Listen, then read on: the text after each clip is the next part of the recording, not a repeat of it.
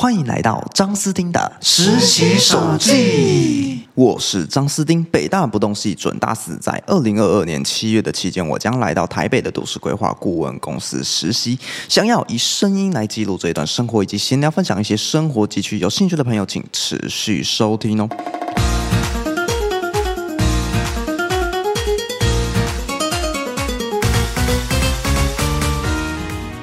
那这一次的音乐分享呢，是乃木坂 Forty Six 的第十七首单曲，也就是现正播放的这一首《Influenza》大影响家，以及下一集会播放的第二十首单曲《Synchronicity》同步巧合。那这两首歌曲呢，分别在二零一七年、二零一八年连续夺得日本唱片大赏。这个奖项呢，是从一九五九年开始举行的日本音乐竞赛活动，是日本音乐界的最高荣誉，由日本作曲家协会主办。那我团呢，是史上第二组女团歌曲哦，连续蝉联榜首，也奠定乃木坂 Forty Six 在日本无人不知、无人不晓的尊爵地位。因此，把夺得大奖的优质歌曲推荐给大家。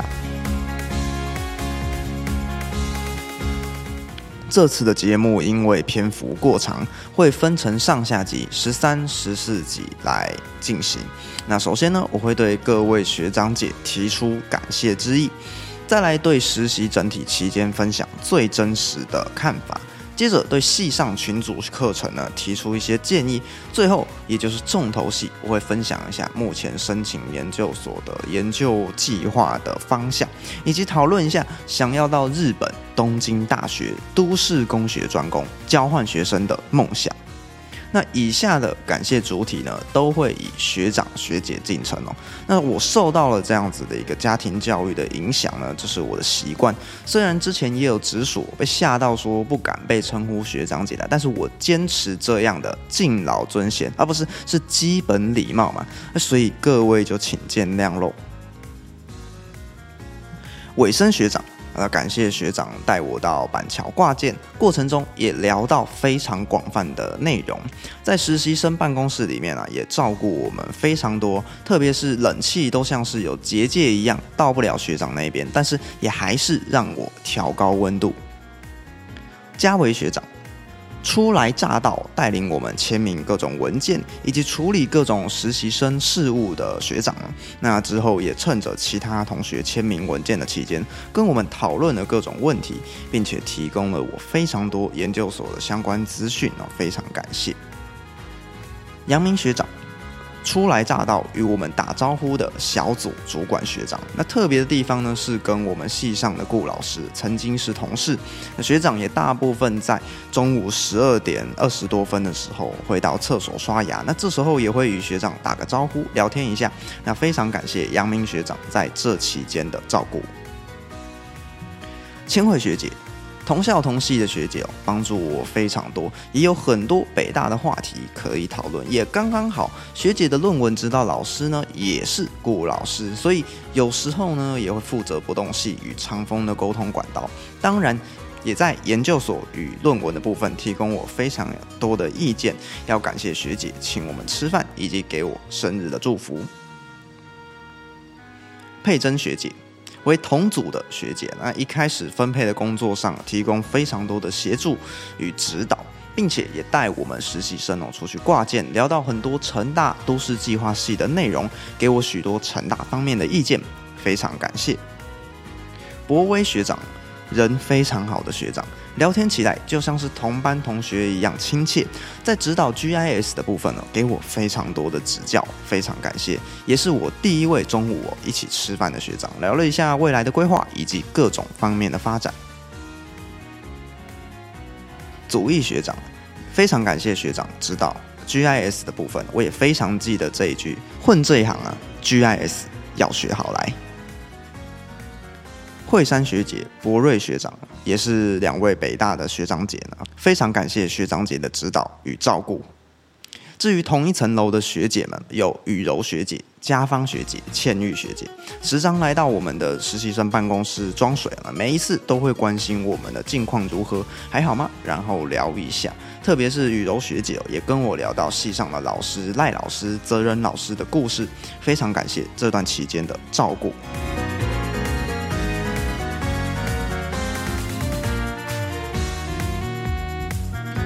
接下来是对于实习上的这个建议，那这部分呢来讲。就可能比较偏向是硬体设施方面的状况，像是苏总经理有提到的，就是实习生办公室空间的问题，因为可能实习生人数比以往多，再来也没办法及时腾出空间，所以就在小房间的部分。那我们与苏总经理也有聊到说呢，苏总表示最好的情况下呢，就是一位学长姐，然后公司同仁，然后旁边再配一位这个实习生。那我也觉得这一种水平交流的互动也蛮好的，不然。目前的状况啊，每一次都要透过 chat 或是上下楼梯的部分呢，确实是蛮不方便的。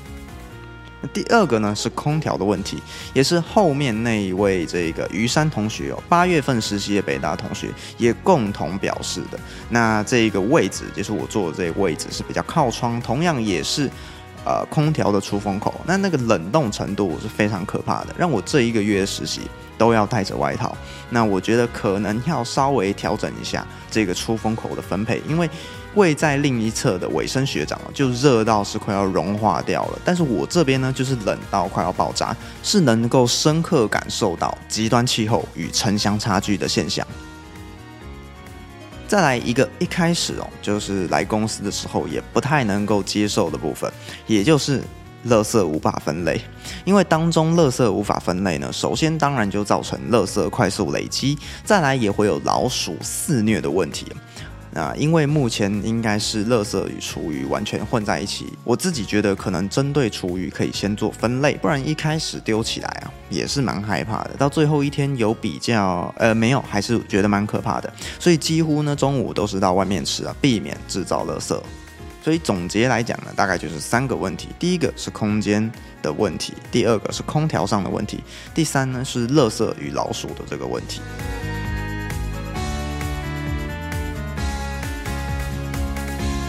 最后呢，是希望对本系上提出意见。那虽然我不知道这个系上的老师们呢是不是会听这个频道，但是我觉得还是要跟大家来分享一下。我认为这样才能够优化我们不动系上的群组选修课程。那关于这个规划组的课程，先前说到的 GIS 地理资讯系统，经过实习之后呢，我的工作任务几乎有一半以上的时间都在操作 GIS。所以是都市计划业界的非常重要也必须具备的技能，但是这个 but 我们系上呢却不太重视啊。以下是我的想法：从现在规划组的四种课程哦，规划实务一、规划实务二、规划分析跟都市更新。那这都市更新的这一堂课呢，在山上选修的时候是一百二十人。大概是一百二十人，也就是几乎两班的人哦，都修过这个规划组的这个群组课程。这一点呢，对纯规划组的是非常不利的。所以照这个事实，应该要把都市更新列为系上的选修。一来，都市更新在经营管理上、估价上。法规上也都是非常重要的。另一方面呢，其他一般的群组选修课程都大概是限制在三十到五十个人左右，但是这一堂都市更新的课程呢，却可以收到一百二十人左右的学生，等于说就是毫无门槛而言，实质上呢，也是两班的人几乎都上过的这一堂课程。那要怎么解决呢？我希望呢是可以将空间测量组的。地理资讯系统 GIS 可以与规划组呢列为共同必修，或是呢再加开一堂两学分的课程，专门来讲解 GIS 在都市计划上的实物运用。那实物应用不一定要真正的上机操作，而是针对未来的国土功能分区 and GIS 的相关连接当中，可以请公司的业师或是相关的专业老师来指导。所以规划组的全体课程呢，就会比较完整一点点。规划实务一、规划实务二，配合都市更新的 GIS 实务统计学的规划分析。那我在之前呢也说到了，本身呢因为北大不动系学的够广，也太零散了。所以，如果是针对想要考国考的公务员与估价师的同学啊，这个是没什么问题的，毕业后就直接考。但是，针对不动系的规划组，想要从事这个私部门的都市计划、都市规划的同学，就会相对不利，因为系上的相关课程呢基础不足，必须要持续的向上进修，无论是这一个。物理上的垂直直升，也就是从北大公共事务学院的四楼搭电梯到六楼的都市计划研究所，亦或到其他的学校，像是台大城乡所、政大地研、成大都研，来进行基础的补足。当然也有薪水的差别啦。对于北大不动规划组的学生哦，研究所上就必须要来做取得了。那说到研究所的申请哦，也会在下一集来简单的分享一下未来我这个研究计划的构想。那有兴趣的朋友呢，请持续收听喽。